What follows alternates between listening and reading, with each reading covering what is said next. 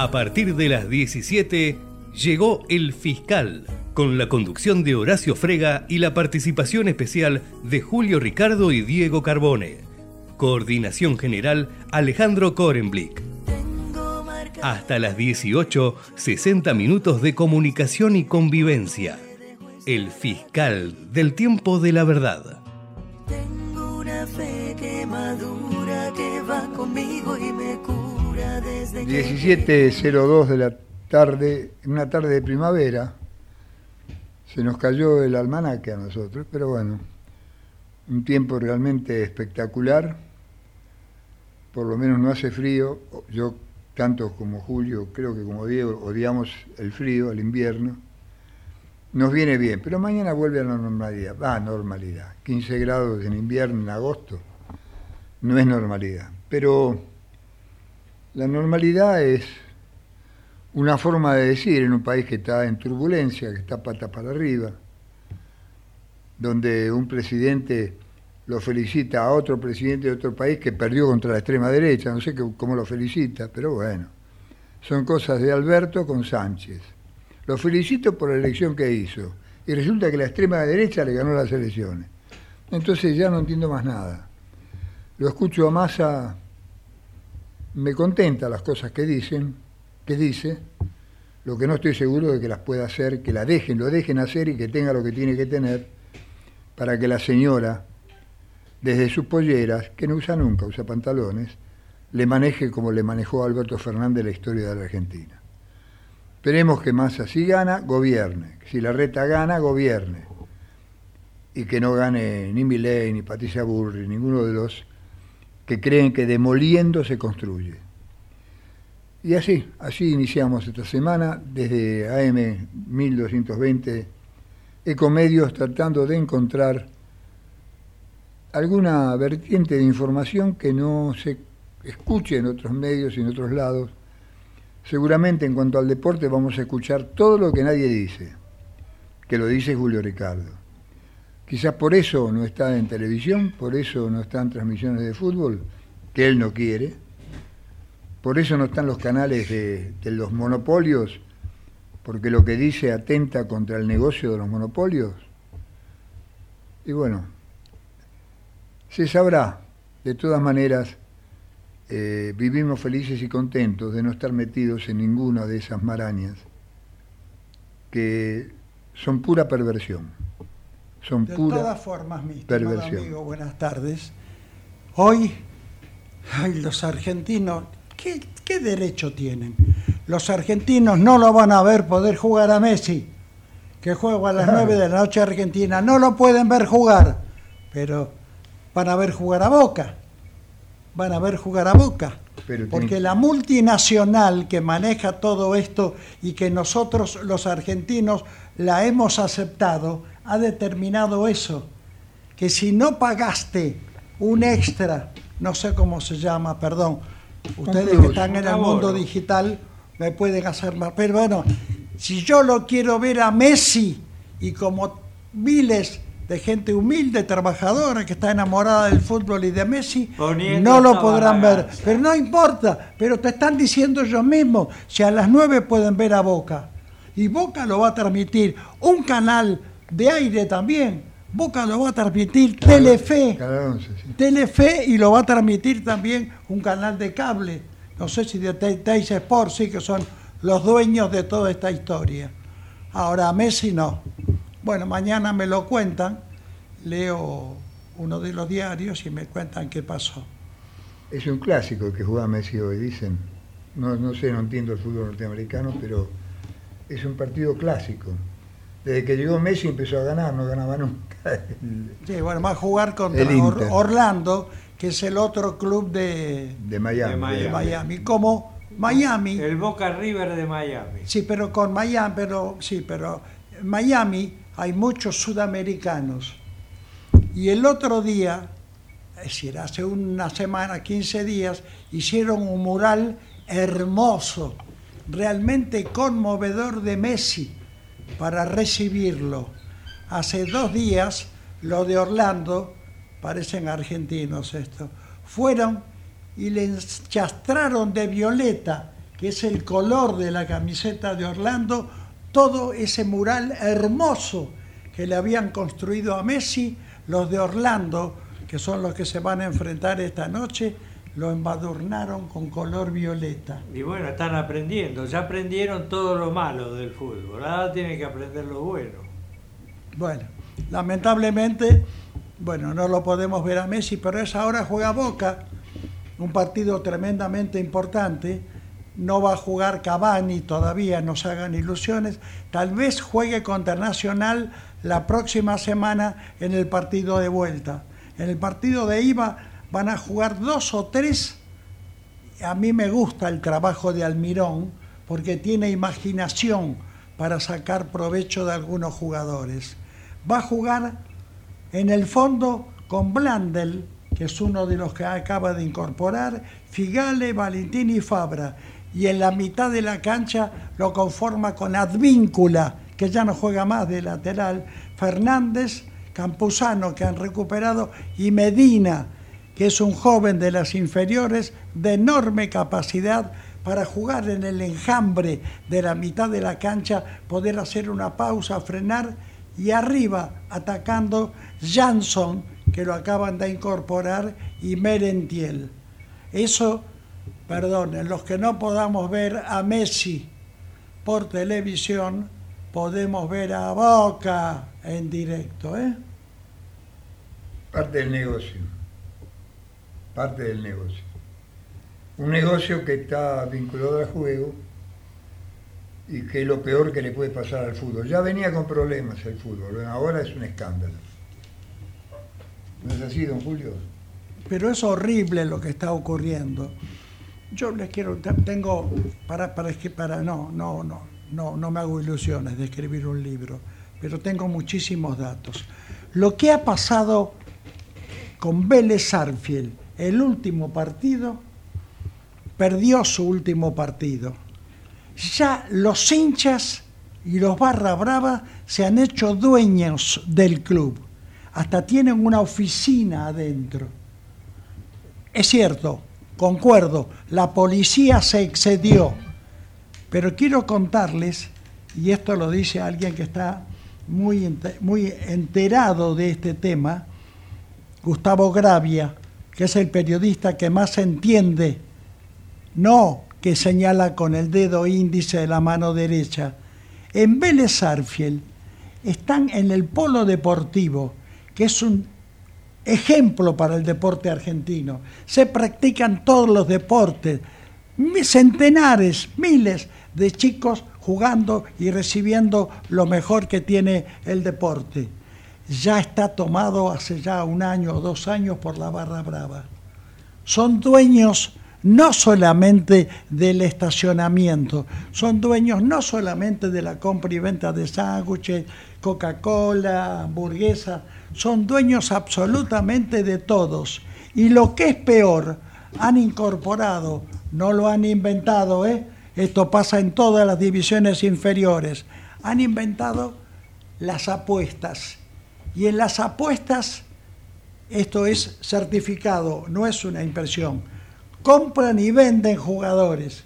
Le ofrecen a los chicos un dinero para que se hagan expulsar. Le ofrecen un dinero para que le den una patada o un empujón al árbitro. Lo que pasó el otro día, la policía se excedió, como de costumbre. Pero la barra brava, hay un joven, 17 años, Gianluca Prestiani, que hizo toda su infancia, su adolescencia en Vélez Arfiel. Cumplió su sueño de jugar en primera. Saliendo de la cancha, no, saliendo del polo deportivo el otro día, lo pararon cuatro autos, él bajó la, la ventana y le empezaron a dar puñetazos, puñetazos. Están amenazados de muerte, pero no con las amenazas del dedo, sino apuntándole con el revólver unos cuantos jugadores de Vélez Este chico, Gianluca Prestiani, que su vida es Vélez que llegó a jugar en primera, dice que no va más, que tiene terror, porque a él le han pegado pero tiene a su mamá, a su papá y a sus hermanos amenazados de muerte por los barra brava que viven adentro de la institución. Es tan espantoso el trabajo de las barra brava en Vélez Arfiel que Rapi Sarda, que es el presidente, acaba de renunciar.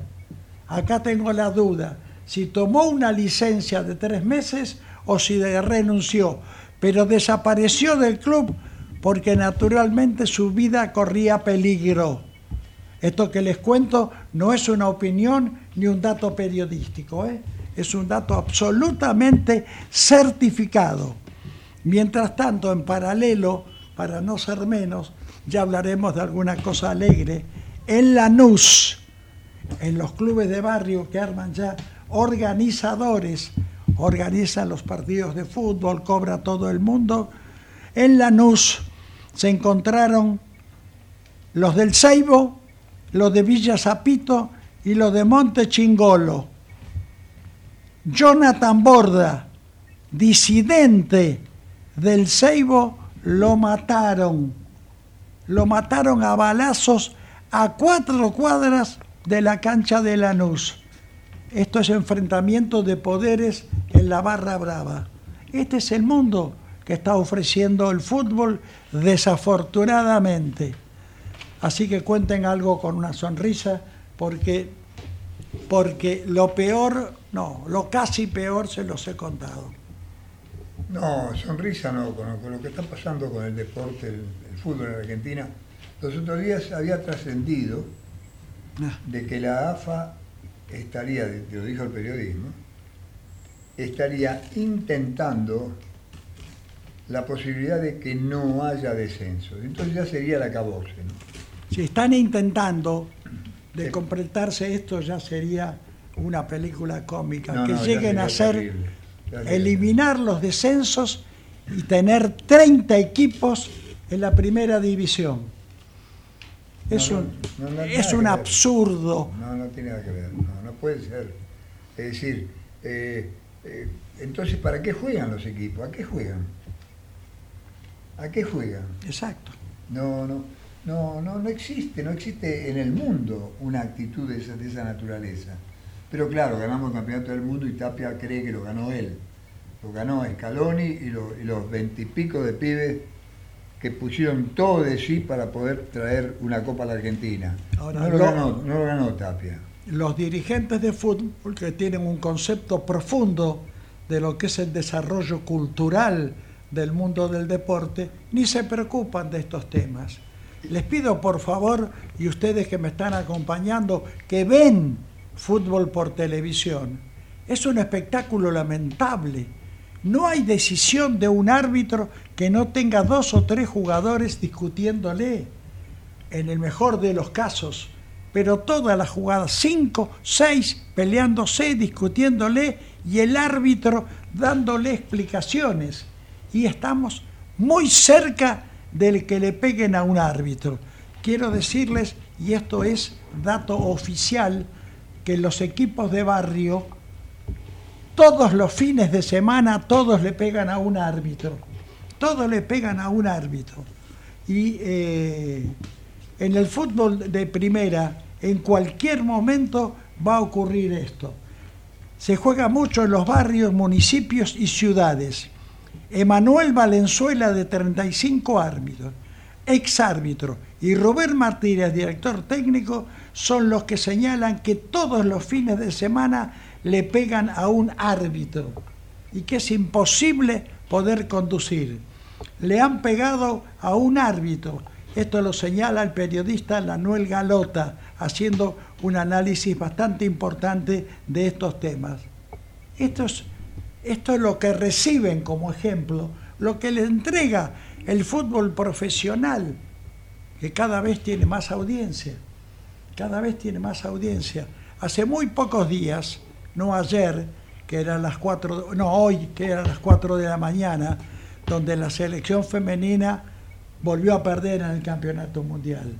No ha ganado ningún partido en todos los campeonatos mundiales de los que participó. Pero en la semana anterior tuvo un empate con Sudáfrica conmovedor. Perdía por dos tantos contra cero, Sudáfrica está muchísimo mejor colocado. El fútbol femenino argentino está en la posición 140, 150 de la nomenclatura de, de FIFA. No, Sudáfrica está mucho mejor colocado. Le ganaba cómodamente a la Argentina por 2 a 0. Lo que hizo la selección esa en el segundo tiempo es magnífico. Un fútbol potente, bien pensado, elaborado, jugando por la mitad de la cancha, tocando en los costados. Y por si fuera poco, se colocó 2 a 1 y terminó empatando el partido. En un final emocionante. Yo pensé que era personal. Luego me entero que lo vieron. Es un récord. 12 millones y medio de espectadores. No, perdón. Un millón de espectadores en la República Argentina. Es un récord. Creo que 12 puntos hizo la, Mirá vos. la televisión, la, la televisión pública. Me confundí con estas cifras, naturalmente, porque 12 millones 500 mil espectadores son los que vieron el partido de Messi cuando debutó en Miami. Y no pagaron como acá. ¿eh? No, no, no, no, no, no. Bueno, No pagaron. Bueno, hay que lamentar la fractura de este chico de Argentino Junior también, ¿no? Que posiblemente tenga una recuperación muy lenta y hay que ver si camina bien después de lo, Esperemos que sí, que Pero, sea... pero una, una cosa espeluznante que inclusive mu- muchos canales prefirieron no pasar porque era realmente de terror. Eh, yo no sé si hubo mala fe, buena fe, pero fue una jugada Muy dura. muy dura que terminó con la, la- la pierna de este chico toda torcida, toda eh, fractura expuesta, una serie de cosas. Y bueno, el fútbol cada vez está más, está como los seres humanos, cada vez está más violento. ¿no? Y sí, y todo esto comenzó en 1908. En 1908 juegan por primera vez Boca River y gana Boca por 2 a 1. Cinco años después vuelven a jugar y se invierte el resultado. Gana River 2 a 1 y ahí los dos equipos de la Ribera inician lo que es ahora el clásico de los clásicos en la Argentina.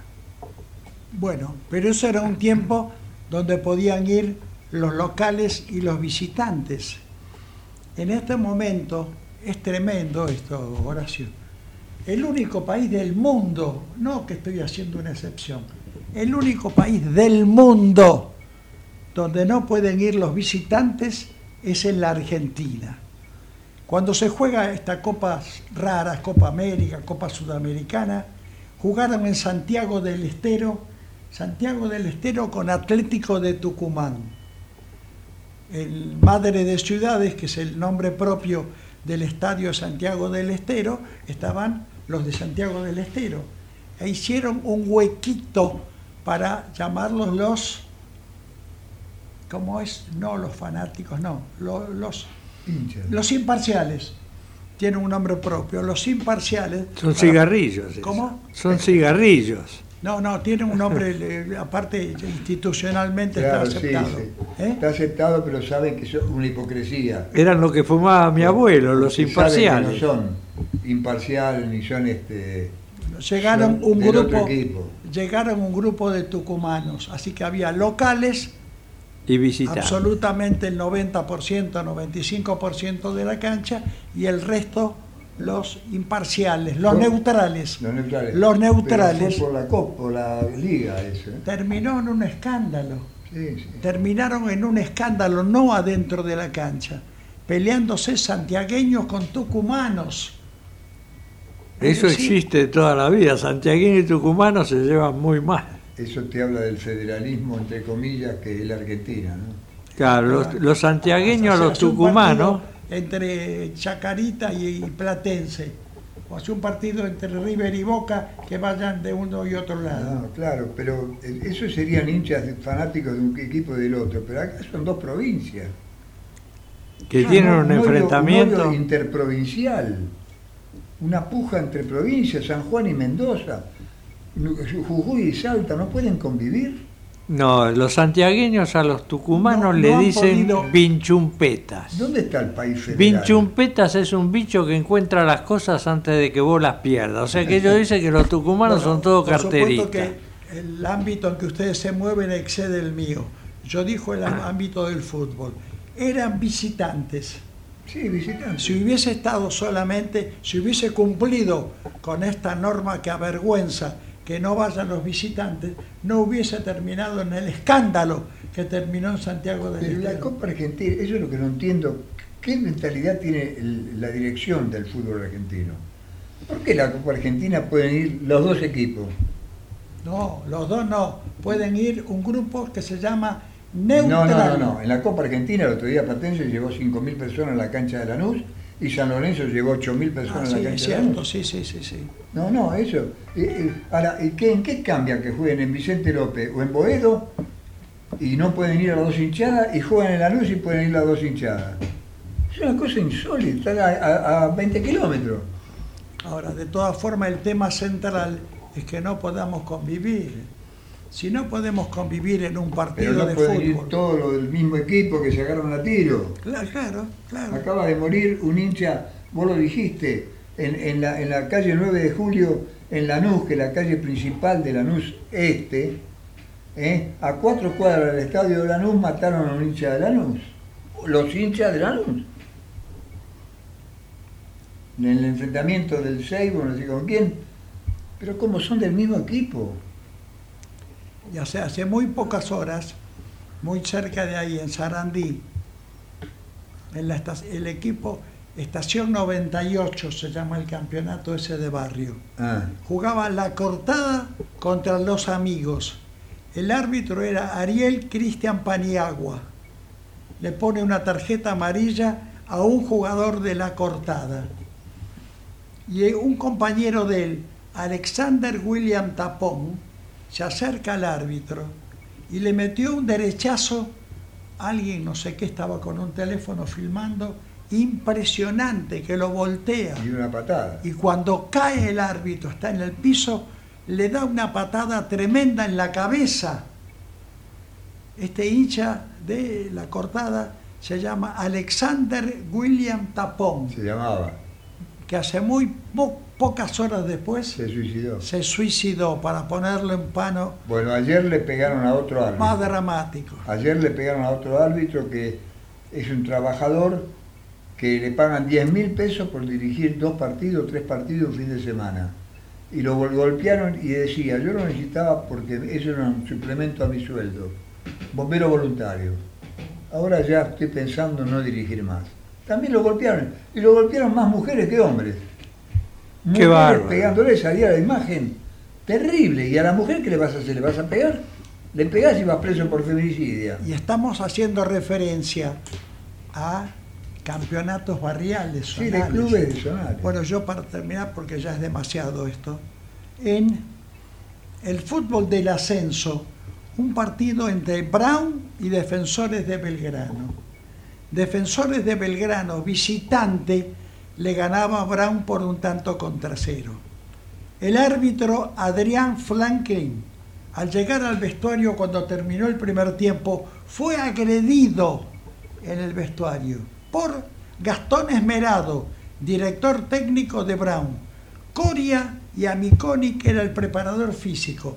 El partido se suspendió, no terminó de jugarse. Adentro del vestuario, agresión brutal Ariel Cristian Paniagua por el campeonato de la AFA, no por campeonatos zonales o campeonatos barriales. Pero Esmerado es un técnico Oh. con toda una historia. Dirigió un montón de equipos. Entonces, ¿qué, qué significa? Que no es un profesional, es un patotero. Ah, y a ese hombre, muchacho que dijiste vos que le pegaron, le pegaron por asociación de ideas, bombero y referí. ¿Viste? es un bombero. No, estuviste muy, muy, muy suspicaz. ahí. Yo lo que creo es que no. El problema, Julio, no es ni el fútbol, ni las barras bravas, ni los dirigentes, ni los jugadores. Es un problema inserto en la sociedad argentina. Ah, dicen, perfecto. dicen todos los políticos son unos corruptos. ¿Vos te acordás cuando éramos jóvenes? Que ibas a un casamiento, los viejos casamientos. ¿Qué es lo primero que hacía el jefe de la mesa? Se llamaba al mozo, y le, le tiraba unos mangos y le decía, había, atendeme bien, ¿eh? El mozo estaba obligado a atenderlo bien. Perdón, y Era el, un soborno. y el que lo llamaba y le pagaba era un piola en aquel tiempo, porque el lenguaje argentino tiene distintos tiempos. Pero En era un el- soborno. En el español Sí. argentino de ese tiempo, darle, ¿cómo le daba? Una coima. No, pero dijiste otra palabra. Sí, una- unos, unos pesos para que lo Bueno. Unos mangos. Ese era el lenguaje de, de aquel tiempo. Pero eran vivos, eran piolas. Pero, eh, Era piola el que le daba plata y todos los que estábamos alrededor y festejábamos de esa Pero cosa. yo voy al otro. Cuando se estrenaba una película como Ben-Hur, que iba a estar Sí. un año en cartelera en un cine, en el Metropolitan, no había entrada para nadie, salvo que fueras por el costado de la boletería O la boletería de la ventanilla de enfrente que Claro. te vendían a otro a precio. otro precio y te daba, y había entrada para ese día.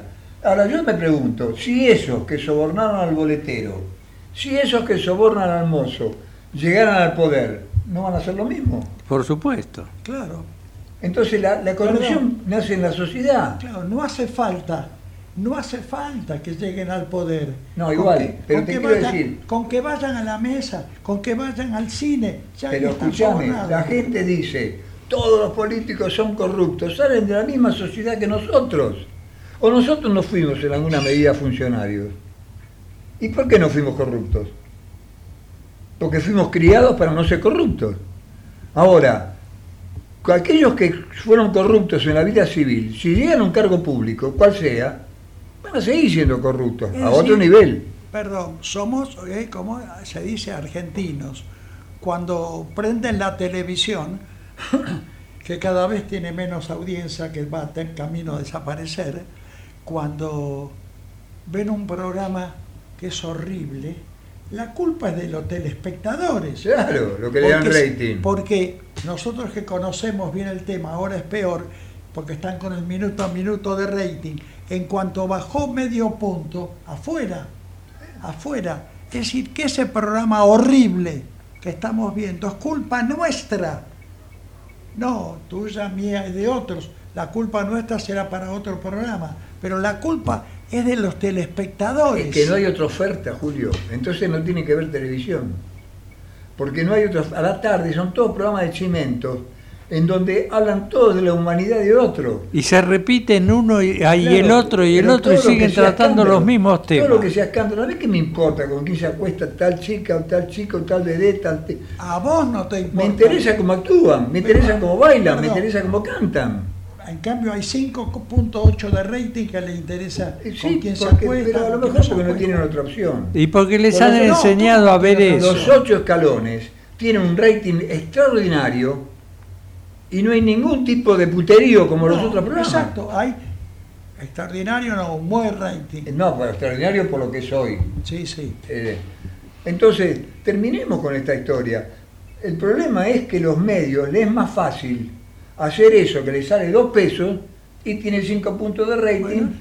y ahí es donde reciben los auspicios. Y bueno, pero en la buena época veíamos gente historia. de teatro o veíamos Yo Soy Porteño que tenían 70 puntos de rating. Bueno, la noche con amigos, esa- eh, feliz domingo. ¿Cuántos programas hubo? Uf, Ahora, ¿qué tenés los fines de semana? O Nada. te pasan películas que las dieron 72 veces, o si no hay fútbol, no tenés que ver. Bueno.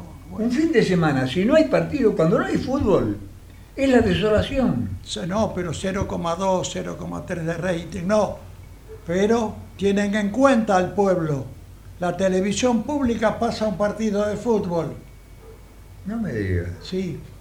Eh, Almagro, sí, y Al- Almagro y. No te metas con Almagro, a veces después no, podemos pasar no, no pasa- no, no estoy señalando, digo que la televisión pública no pasa nunca.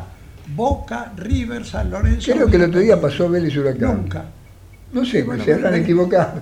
Sí, seguro. Vamos al- Ahora, pero todo esto, te digo, para cerrar este panorama des- des- desagradable, todo este panorama de lío, porque hay planes en el mundo digital para recibir capital privado. ¿Eh? solamente, solamente la AFA pudo hacer un negocio con un capital privado, porque todos los derechos de televisión ya los tiene comprado una empresa multinacional. Solamente la AFA tuvo que, a través de una empresa, pudo hacer solamente dos partidos, los amistosos, los dos partidos amistosos que la Argentina jugó contra Australia y contra Indonesia. ¿Eh? Contra Indonesia. Contra Indonesia. Ese fue el único que la AFA a través de un, de un organismo privado pudo hacer. Y se han reservado los contenidos, se han reservado los contenidos y los patrocinios de la final. ¿Sabes dónde se va a jugar la final de la Supercopa Argentina? En Abu Dhabi. Ah, bueno. Porque el único negocio que le ha quedado a la AFA son esos dos partidos amistosos y en la final de la Supercopa Argentina. En los tres casos, en Abu Dhabi. Aunque no lo quieran creer, esto no le llama la atención. Antes de, ah, Julio, antes de fútbol para todos, que puede haber sido una idea maravillosa, después fue un poco malversada, todo lo que vos quieras. Pero la idea era maravillosa. Tenías que ver los goles en Canal 13 el domingo a las 12 de la noche. No lo podía pasar nadie. Y si no veías Domingol, que era una vergüenza, ¿eh? transmitir un partido que arruinaban a las transmisiones radiales. Porque al final mataban a las transmisiones radiales. Te- eh, transmitían un partido por televisión mirándole la cara a un estúpido que estaba en la platea. Vamos a la pausa y después volvemos. Ecomedios.com AM1220. Estamos con vos. Estamos en vos. American and Merit Hoteles. Primera cadena hotelera argentina. 3, 4 y 5 estrellas. Más de 20 destinos de Argentina y el Cono Sur. Aprovecha el código promocional Puro Branding con el 10% de descuento para los hoteles Amerian Córdoba Park, Amerian Executive Córdoba, Amerian Buenos Aires Park, Merit San Telmo y Amerian Executive Mendoza Hotel hasta fin de año. No válido para fines de semana largos. American and Merit Hoteles. Hoy podemos decir orgullosos que en Vicente López tenemos las escuelas municipales más modernas y tecnológicas de Argentina. No para ganarle a nadie, para que ganen los chicos. Vivamos Vicente López. ¿Cuándo fue la última vez que te tomaste un respiro para ver un amanecer? Descubriendo lugares distintos que te hacen soñar, emocionar. Lugares que se convierten en felicidad cuando compartís ese momento con amigos. ¿Cuánto hace que no te tomas un respiro para descubrir algo distinto? Catamarca es mucho más que un destino. Espacio cedido por la Dirección Nacional Electoral. Andrea Melo, Carlos Duarte, senadores nacionales, Buenos Aires, lista 329, principios y valores. Espacio cedido por la Dirección Nacional Electoral. Revivamos la argentinidad. Prometo laburo, patriotismo, recuperar el Paraná. Pepo Jardinelli y Bárbara Solerno, precandidatos a presidente y vicepresidenta de la Nación. Lista A94, proyecto. Basta de fracasos populistas. Volvió la libertad para quedarse. Volvió la UCD. Andrés Pasamonti, presidente. Pamela Fernández Margaride, vicepresidente. Lista 20A, UCD. Espacio cedido por la Dirección Nacional Electoral. Unión para defender lo que es nuestro, para proteger a las familias argentinas, unión para representar el orgullo por nuestra patria. La patria es la escuela, nuestra historia, la familia, los encuentros. La patria sos vos y vamos a defenderla. Unión por la patria. Guado de Pedro, Juliana de Tulio, precandidatos a senadores nacionales por la provincia de Buenos Aires. Lista 134A, Celeste y Blanco. Espacio cedido por la Dirección Nacional Electoral. Vamos con la izquierda que se planta. En la primera sección, Pablo Yaquelo y Luciana Franco, diputados, Frente de Izquierda Unidad, lista 136. Informate en ecomedios.com. Seguinos en TikTok, arroba ecomedios 1220.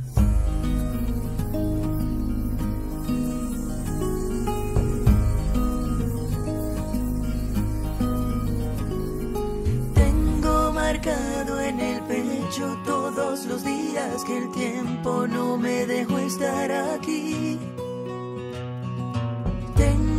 Fe que madura, que va conmigo y me cura desde que te conocí. Tengo una huella perdida entre tu sombra y la mía que no me deja mentir.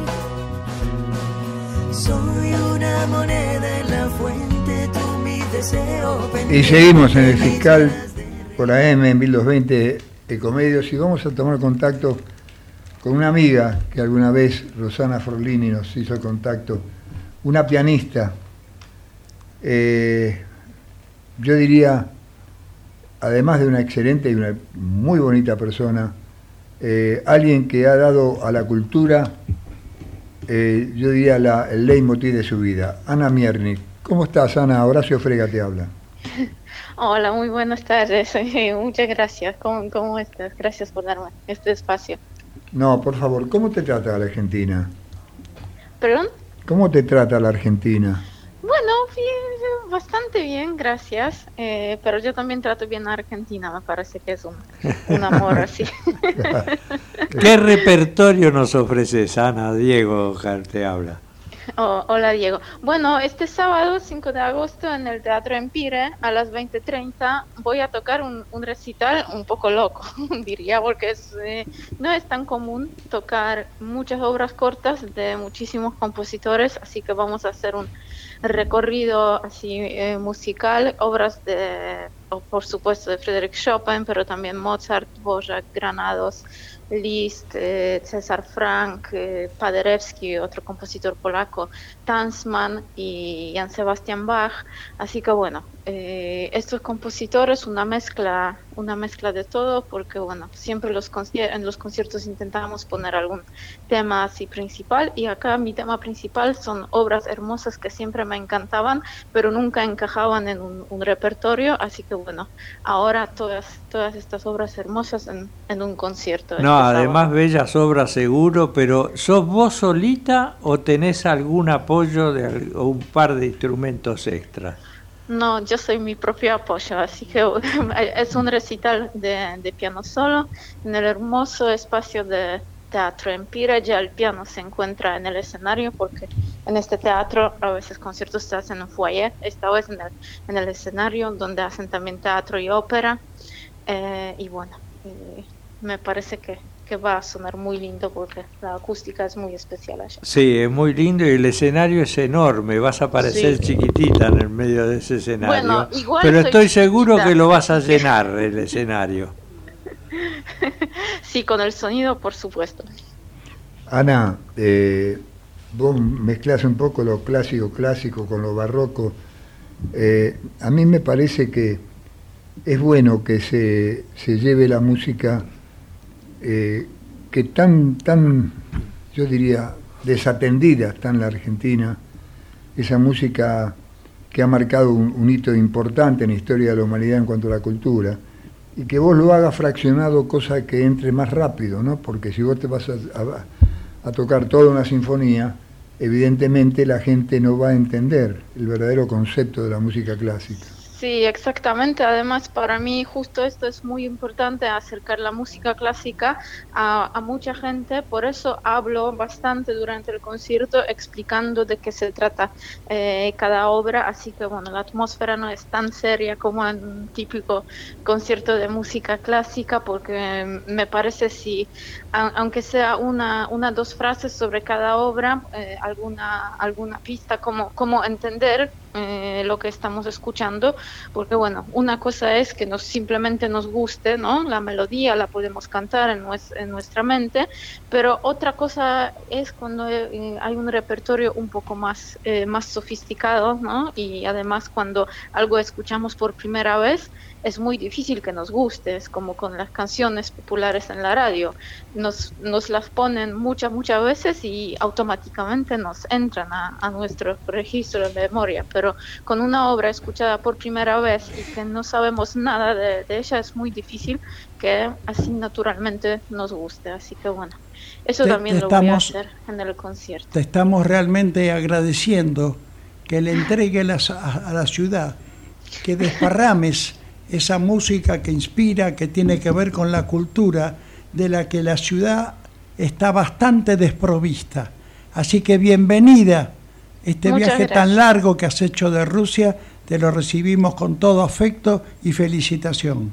Bueno, acá necesito corregir, soy polaca, digo, como Bueno. pura polaca de Polonia, de Cracovia, así que bueno, na- no, rusa no, de hecho nunca fui a Rusia, así que bueno. Bueno, y no es el momento polaca. para ir ahora. No, no No, es- no, y para mí nunca lo es, pero, pero bueno. Bueno, claro. ¿Y Eh, nunca has pensado en agregar un tema popular argentino como para completar todo ese mensaje musical? Sí, por supuesto, pero como acá hay tantos intérpretes de la música eh, de Piazzolla, así que bueno, ya, ya en varios conciertos toca música de Piazzolla, pero como me- parece que no, ya se hizo tanto que, que no hay necesidad que una polaca toque, toque Piazzolla. Obviamente cuando hay un pedido así de público o de organizador lo hago, pero bueno, yo Ya, estoy- pero hay un gran tema clásico que es el rancho abandonado, que nadie lo toca, que es un tema clásico comparable con el de estos grandes maestros. Bueno, para la próxima vez con mucho gusto lo, Ana. lo voy, lo voy a preparar. Ana, bueno, ya estás afincada definitivamente en Buenos Aires, por lo que veo. Sí, sí, Eh, Te prometemos que, no sé si este sábado, pero que vamos a ir a verte y a escucharte, porque va a ser un placer hacerlo, Ana. Me alegro. La próxima presentación eh, acá en la capital, 23 de septiembre, en la Fundación Beethoven. Ah, Y allá voy a tocar Piazzolla. Perfecto. Eh, entonces, el Teatro Empire, el sábado 5, ¿a qué hora? 5, 5 de agosto a las 20.30. Las entradas se puede adquirir en el teatro o en la plataforma eh, digital Alternativa Teatral. Si ponen Alternativa Teatral, Anna Miernik, o simplemente en la página Alternativa Teatral, se puede encontrar este evento y adquirir las entradas allá. Ana, gracias, que tengas una buena tarde. Muchas gracias igualmente. Bien, salimos de la cultura clásica para tratar de ver lo que tendría que ser la cultura del deporte, que no es, es más que cultura bastante inculta últimamente. Bueno, simplemente alguna reflexión sobre la Copa Libertadores de América. Les voy a hablar un poco de fútbol que se está jugando en estos momentos entre Argentina y Uruguay.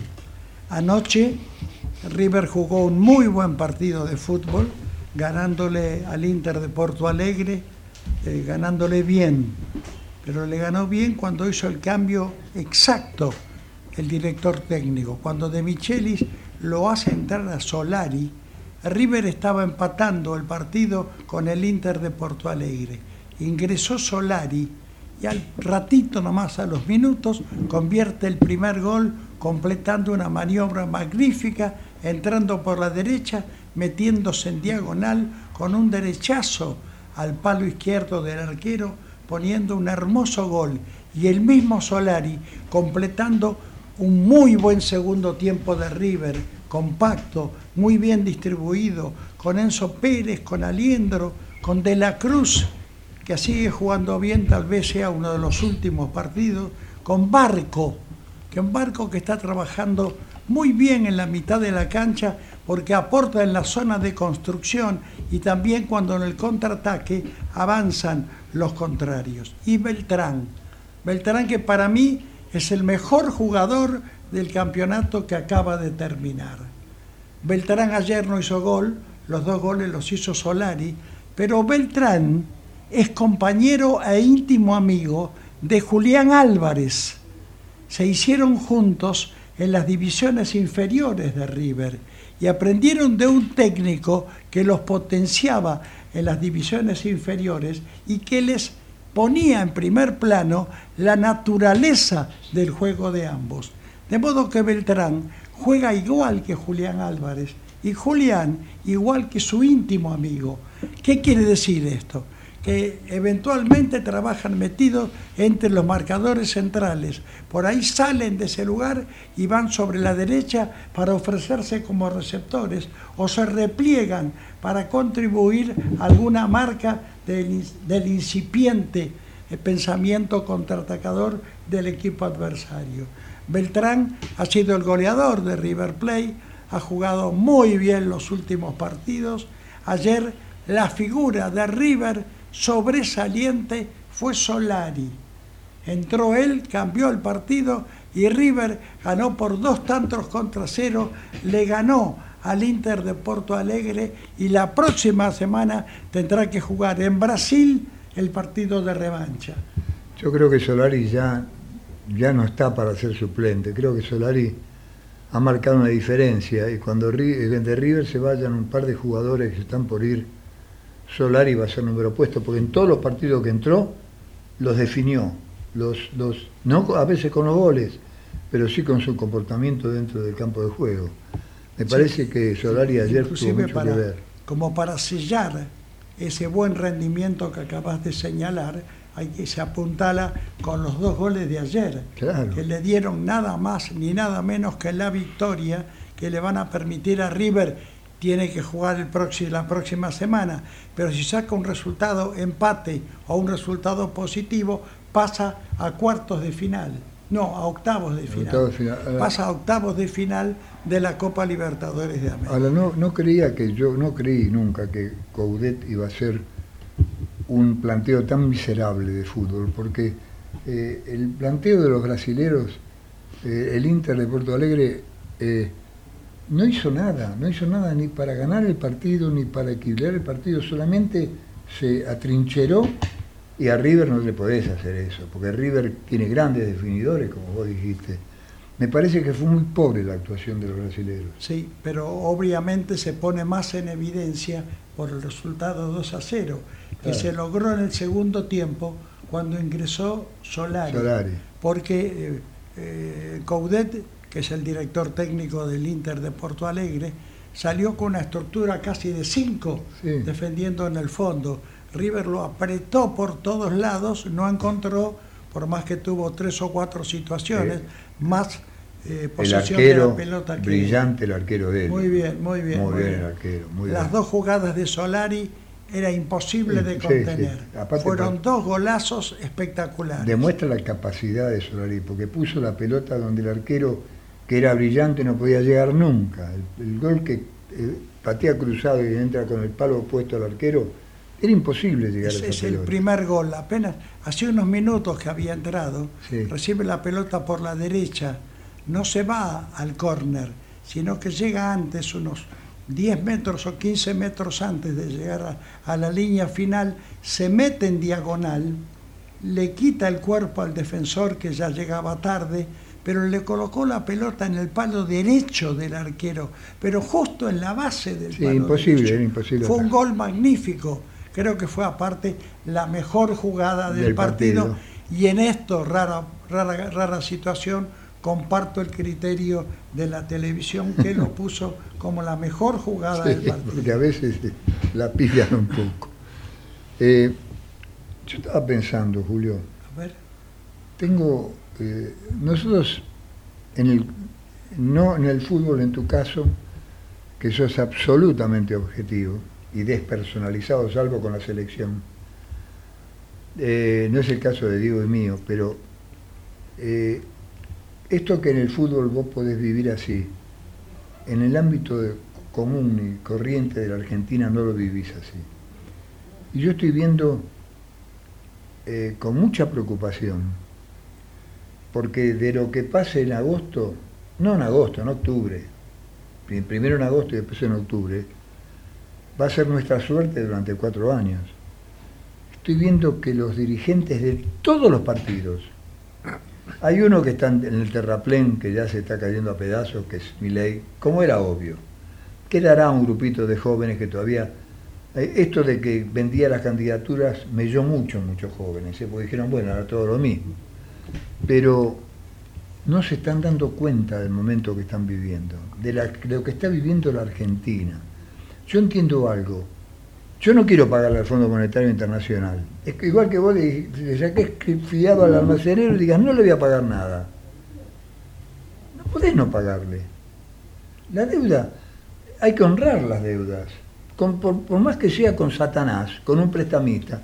Vos criticás a un prestamista. Es un usurero, me cobra el 70%. Había un, un hombre de los medios, de radio, que era croata, que le andaba prestar, cambiando cheque a todos los productores de programa. Vos te debes acordar quién era, Diego.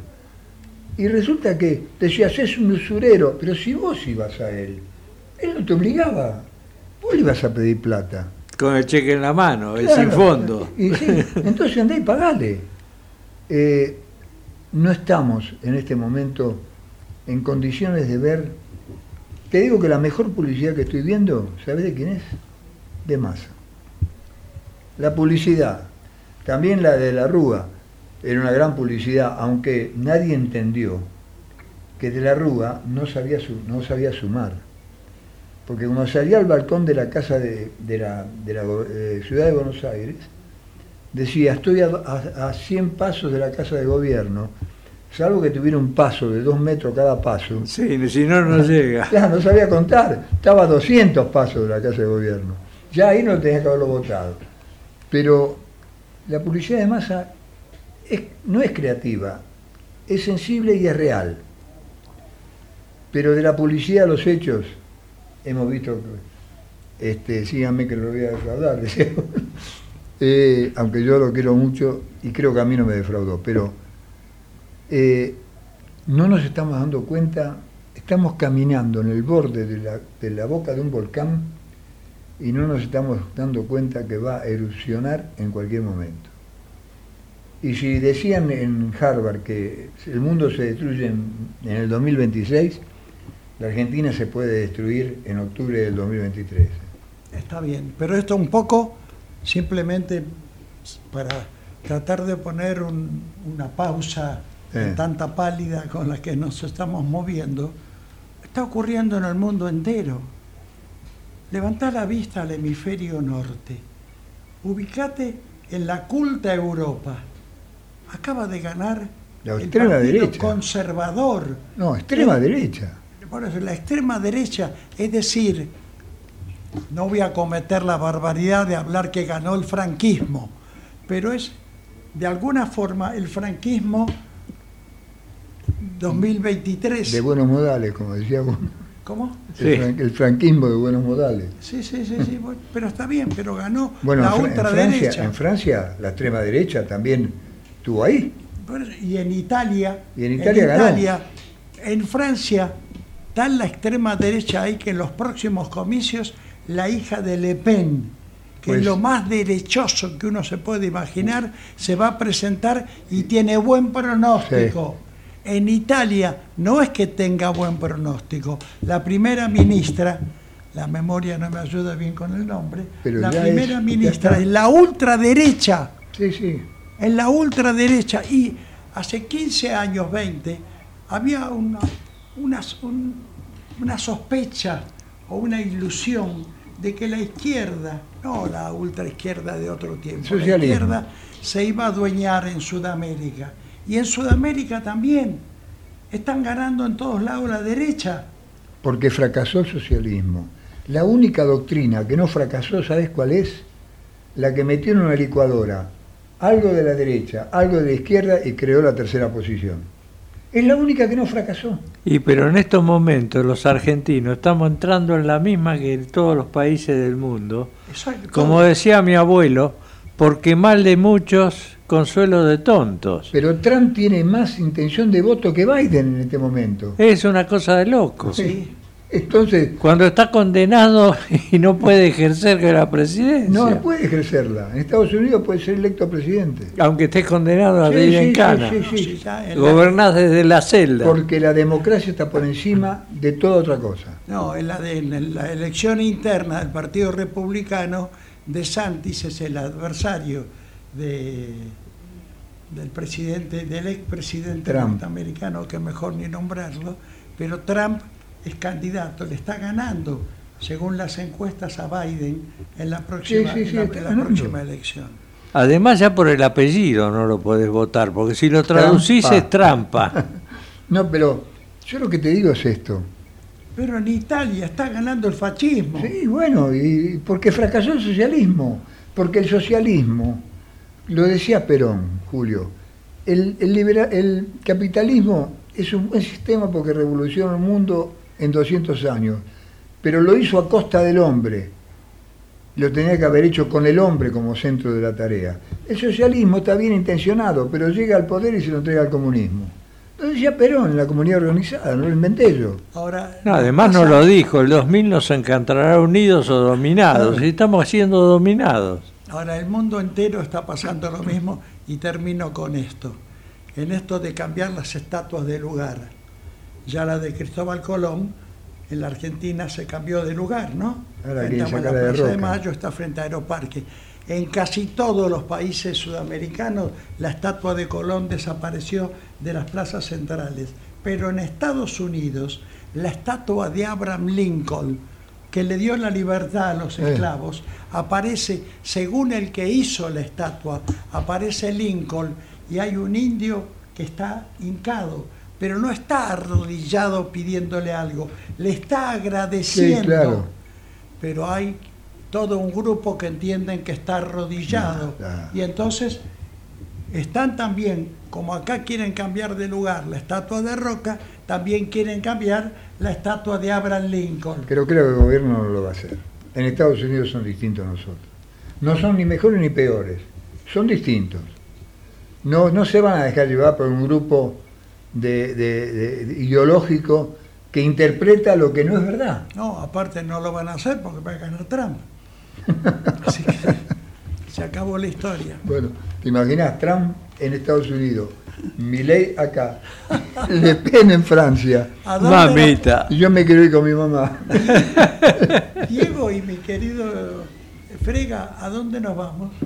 Y nos vamos hasta el próximo miércoles a las 17 horas en AM 1220 Ecomedios.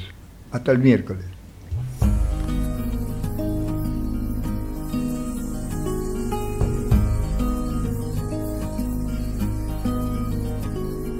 Tengo marcado en el pecho todos los días que el tiempo no me dejó estar aquí. Tengo una fe que madura, que va conmigo y me cura desde que te conocí. Tengo una huella perdida entre tu sombra y la mía que no me deja mentir.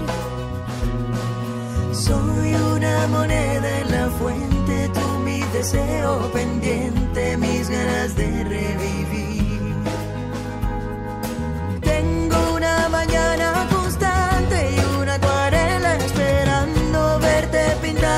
azul.